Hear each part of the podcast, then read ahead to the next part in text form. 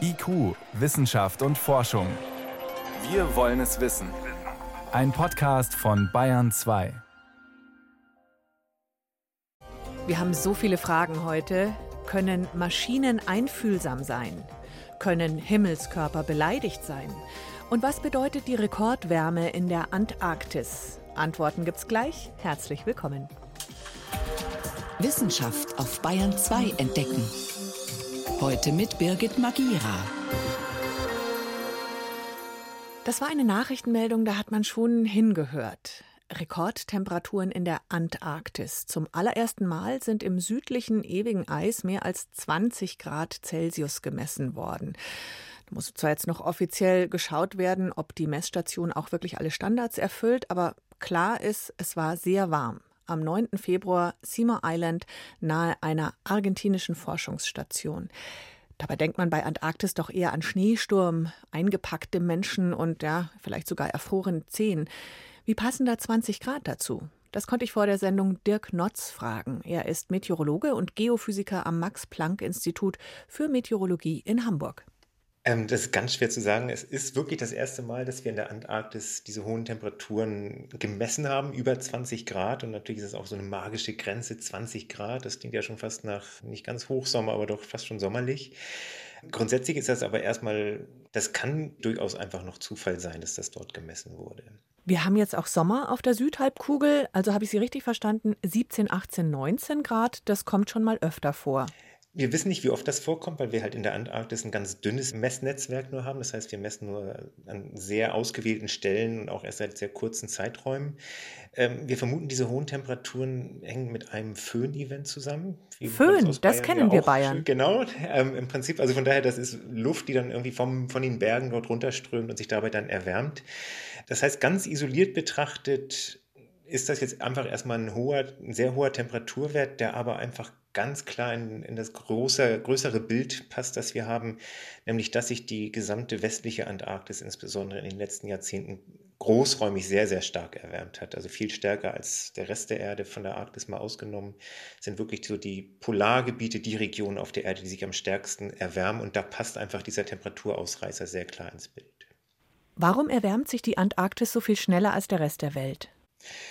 Ähm, es gibt eine Reihe von Faktoren, die dazu führen, dass die beide Polargebiete sich viel schneller erwärmen als der Rest der Erde. In der Arktis, wenn wir da ganz kurz hinschauen, hier beim Nordpol, hängt das unter anderem damit zusammen, dass das Packeis verschwindet und damit viel weniger Sonnenlicht reflektiert wird als bisher. Und also das dunkle Wasser erwärmt Das dunkle Wasser, das saugt quasi das Sonnenlicht auf, es reflektiert es nicht mehr und dadurch erwärmt sich die Arktis sehr stark. Das spielt in der Antarktis keine so ganz große Rolle, weil dort das Packeis sich in den letzten Jahrzehnten nicht ganz so stark verändert hat. Es gibt aber eine Reihe von anderen Faktoren, die dazu beitragen, dass sich die Polargebiete ähm, sehr viel stärker erwärmen. Zum Beispiel ist ein Beitrag dazu, dass man weniger Energie braucht, einfach aus physikalischen Gründen, um eine kalte Region um einige Grad zu erwärmen, als eine warme Region. Und ein zweiter Grund, ähm, von den vielen Gründen, die es gibt, ist einfach, dass man bei den kalten Temperaturen, wenn dort zusätzliche Wärme reingebracht wird durch die Erderwärmung, dann wird diese gesamte Erwärmung auch wirklich für eine Temperaturerhöhung benutzt oder fast die gesamte Erwärmung, wohingegen sie zum Beispiel in den Tropen auch dazu benutzt wird, dass viel mehr Wasser verdampft und Wasser verdunstet. Also da wird nur ein Teil der Wärme wirklich für eine Erwärmung benutzt in den Tropen und der andere Teil für eine Erhöhung der Luftfeuchtigkeit. Und das passiert in den Polargebieten nicht ganz so stark. Das Heizen funktioniert in der Antarktis einfach besser als woanders. Genau. Und aus, aus diesen Gründen sind einfach die Polargebiete wirklich das Frühwarnsystem für Klimaveränderungen auf unserer Erde. Jetzt ist die wärmere Luft ein Faktor, der das Eis zum Schmelzen bringt. Wie ist es mit dem Meerwasser drumherum und unten drunter?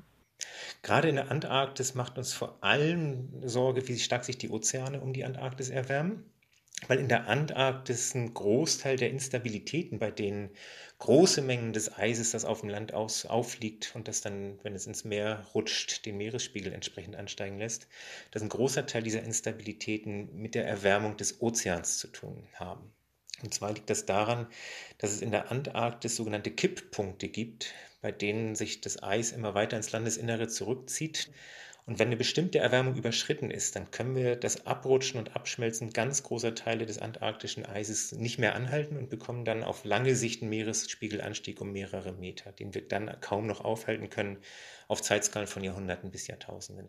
Was bedeutet so ein einmaliger Peak jetzt für die Antarktis? Was lesen Sie als Experte daraus? Dieser einmalige Peak hat eigentlich für uns Klimaforscher keine ganz große Bedeutung, weil es möglicherweise wirklich ein Einzelereignis ist. Uns interessiert in der Antarktis vielmehr die, die großskalige, langfristige Erwärmung, die wir dort beobachten, mit den entsprechenden Auswirkungen auf den Meeresspiegel, der dann wirklich auch global einschneidende Konsequenzen haben dürfte. Dirk Notz war das, Geophysiker und Meereisexperte am Max-Planck-Institut für Meteorologie in Hamburg zu den Rekordtemperaturwerten aus der Antarktis. Vielen Dank. Sehr gern. Vielen Dank Ihnen.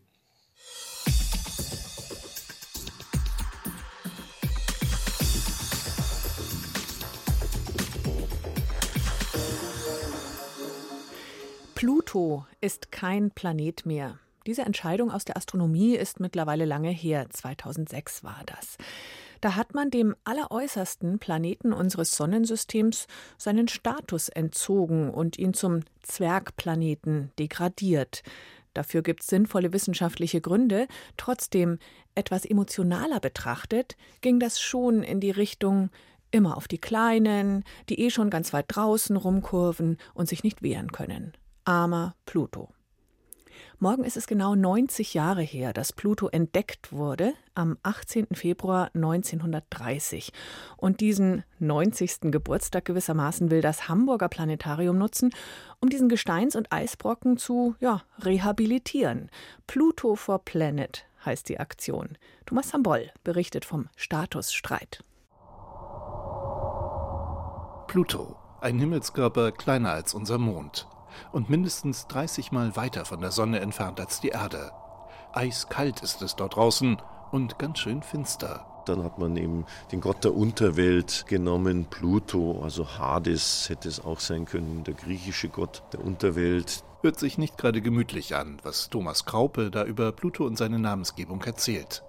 Doch der Chef des Hamburger Planetariums weiß auch, wenn man ihm näher kommt, so wie vor ein paar Jahren die Raumsonde New Horizons, zeigt Pluto auch Herz. Man sah im Anflug eine herzförmige Region. Das ist eine riesige Eisfläche, die eben diese wunderschöne Herzform hat. Das Herz von Pluto.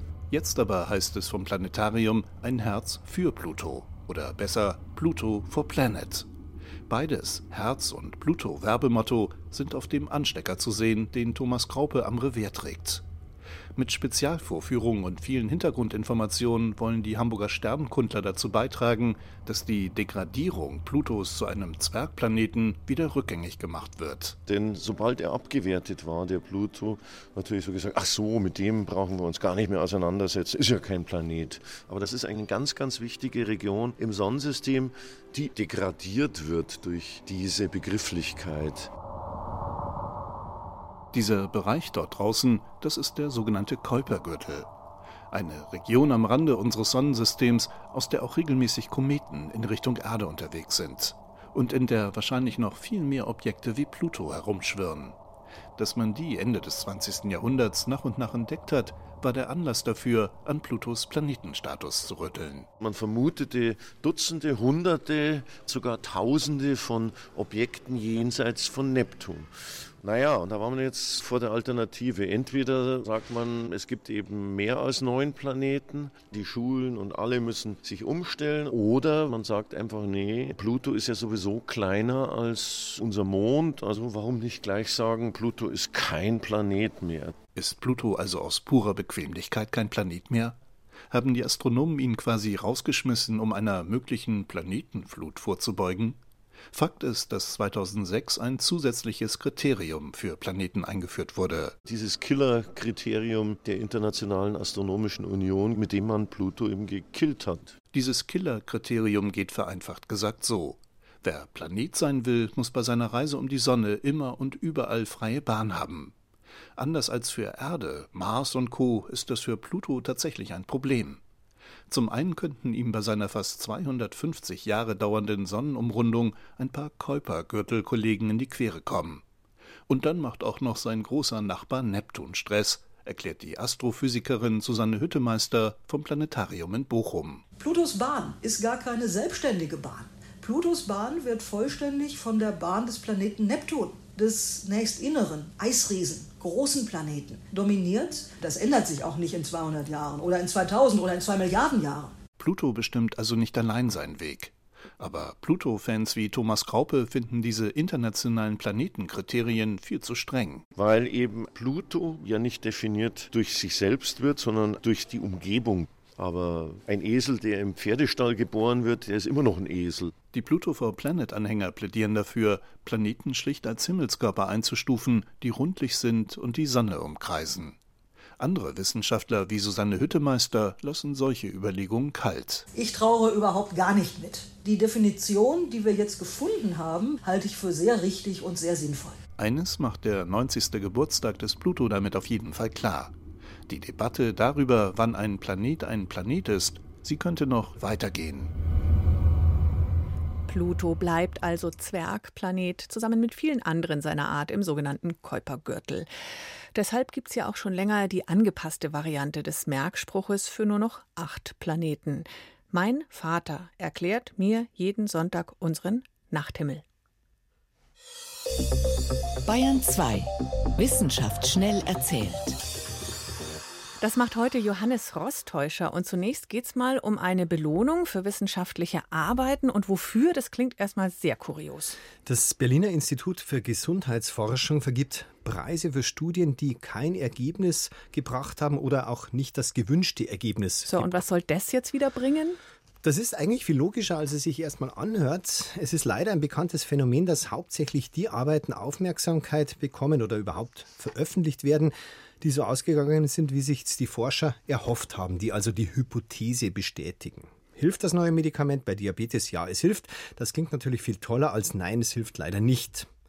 Das führt aber letztlich dazu, dass erstens die Wirksamkeit von den Medikamenten oft überschätzt wird, verführt auch dazu, die Ergebnisse im Zweifel vielleicht etwas zu positiv zu interpretieren und leider wird auch manches vielfach erforscht, weil die anderen einfach nicht wissen, dass schon fünf Teams das versucht haben. Und alles miteinander führt dazu, dass nicht die ganze Wahrheit auf dem Tisch liegt, oder? Sondern eher eine zu positive. Und deshalb eben vergibt das Institut jetzt eine Prämie von jemals, jeweils 1000 Euro. Das ist jetzt nicht massenhaft viel, soll aber, so sagen die Berliner, helfen, einen Kulturwandel einzuleiten.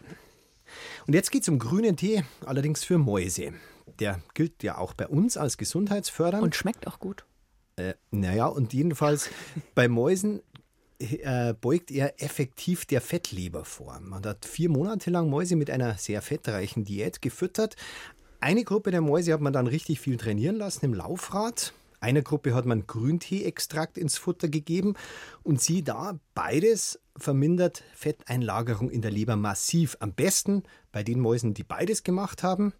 Bei denen war ein Viertel der Fettzellen in der Leber nachweisbar im Vergleich zur Kontrollgruppe, die gar nichts gemacht hat. Und wir halten fest, Mäuse sind leider keine Menschen.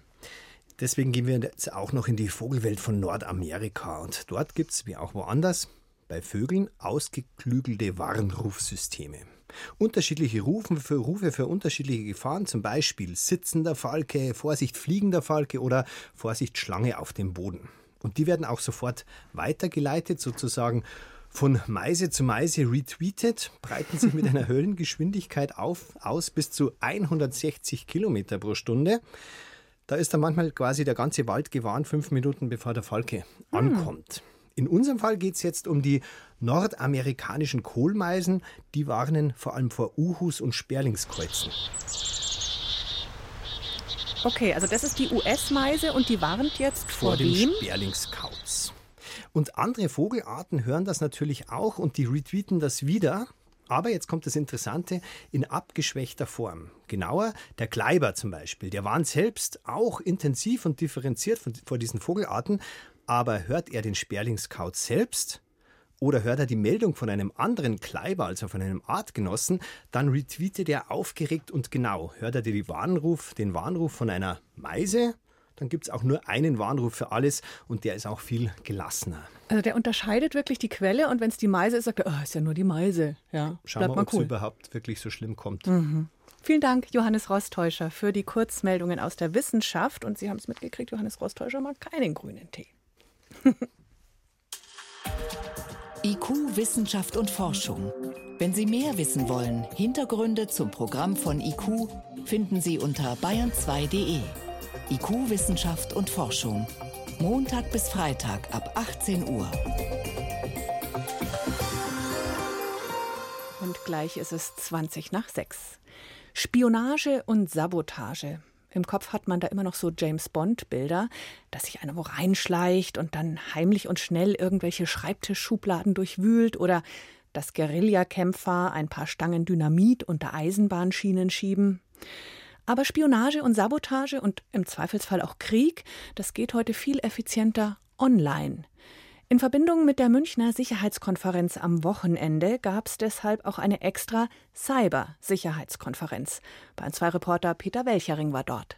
Wenn Wasserwerke gehackt werden, Router massenhaft ausfallen, wenn Flugzeuge nicht mehr landen oder starten können und die Kassen in den Geschäften nicht mehr funktionieren, dann steht das öffentliche Leben still. Das ist immer dann der Fall, wenn für die Staaten überlebenswichtige sogenannte kritische Infrastrukturen betroffen sind. Die Zahl solcher Störfälle steigt. Die Informatikprofessorin Claudia Eckert, Leiterin des Fraunhofer Instituts für angewandte und integrierte Sicherheit, warnte die an der Cybersicherheitskonferenz teilnehmenden Politiker und Unternehmer deshalb deutlich. Dort verbauen wir nach wie vor viel zu löchrige Hardware. Wir wissen gar nicht, was da alles drin ist. Wir müssen die Software verbessern. Wir müssen das über die gesamten Lebenszeit von Produkten machen. Und wenn wir uns zum Beispiel Internet of Things anschauen, hier wird nach wie vor preiswert produziert, schnell auf den Markt gebracht, ohne die Sicherheit zu beachten. Hier muss unbedingt nachhaltig in die Technik investiert werden. Als sehr weitgehend bewertete José Angel Gurria, Generalsekretär der OECD, solche Forderungen. Das Ziel müsse anders definiert werden. Ziel ist es, eine widerstandsfähige digitale Gesellschaft aufzubauen und nicht Risiken vollständig auszuschließen. Wir glauben, dass dies einfach unmöglich ist. Aber Risiken zu managen, um sie auf ein akzeptables Maß zu reduzieren, das geht. Angriffe werden passieren. Und einige der Angriffe können erfolgreich sein. Was zählt, ist darauf vorbereitet zu sein, zu erkennen, dass die Angriffe tatsächlich stattgefunden haben und angemessen zu reagieren. Wie allerdings eine solche angemessene Reaktion aussehen muss, darüber gehen auch auf der eigentlichen Münchner Sicherheitskonferenz die Meinungen weit auseinander. Französische und deutsche Sicherheitspolitiker wollen Cyberangriffe sogar mit Gegenangriffen beantworten. Dabei könnte man leicht den Falschen treffen, meint Scott Jones vom kanadischen Center für Cybersicherheit. Er setzt auf technische Information für eine gemeinsame Abwehr von Cyberangriffen und Produktverbesserungen. Wir haben Millionen Fälle von Cyberkriminalität pro Tag, Milliarden von Maßnahmen zur Verteidigung unserer Regierung pro Tag. Und wir informieren über die Vorfälle. Es wird alles international geteilt, mit Freunden und auch mit denen, die nicht unsere Freunde sind. Das ist eine kurzfristige Lösung. Die längerfristige Lösung ist wirklich, wir müssen die Produkte verbessern. Langfristig. Die Sicherheitsexpertin und Informatikprofessorin Claudia Eckert gab den Sicherheitspolitikern da ein wenig Nachhilfe. Man muss immer Redundanz eigentlich haben, aber man kann eben auch durch Testen sehr viel rauskriegen. Das heißt, durch Testen und durch Abschottung.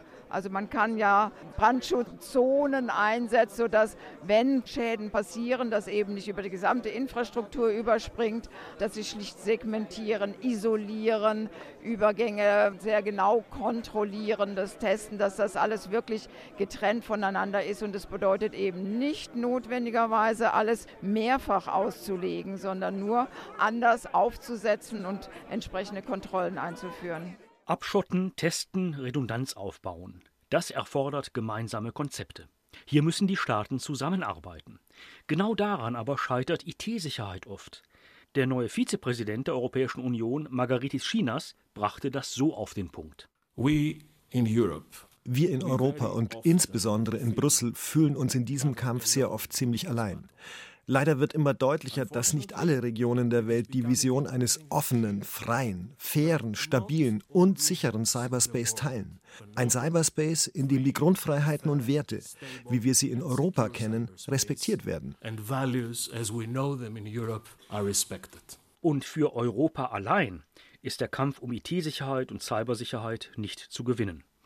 Die Münchner Sicherheitskonferenz und ihre Tochterveranstaltung zur Cybersicherheit haben da keine gute Nachricht für die Bürger.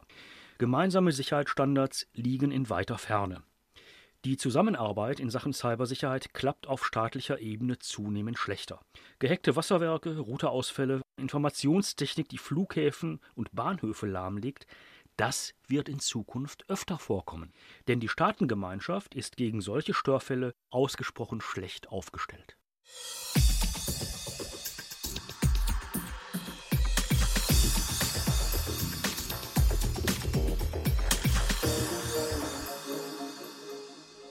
Gefühle erkennen, bei sich selbst und vor allem beim Gegenüber, schwieriges Thema so von Mensch zu Mensch. Also zu merken, dass da jetzt eine gestresst oder wütend ist oder doch eher frustriert, den Gesichtsausdruck richtig deuten, Körperhaltung und so weiter, letztlich empathisch sein, fällt schon oft schwer.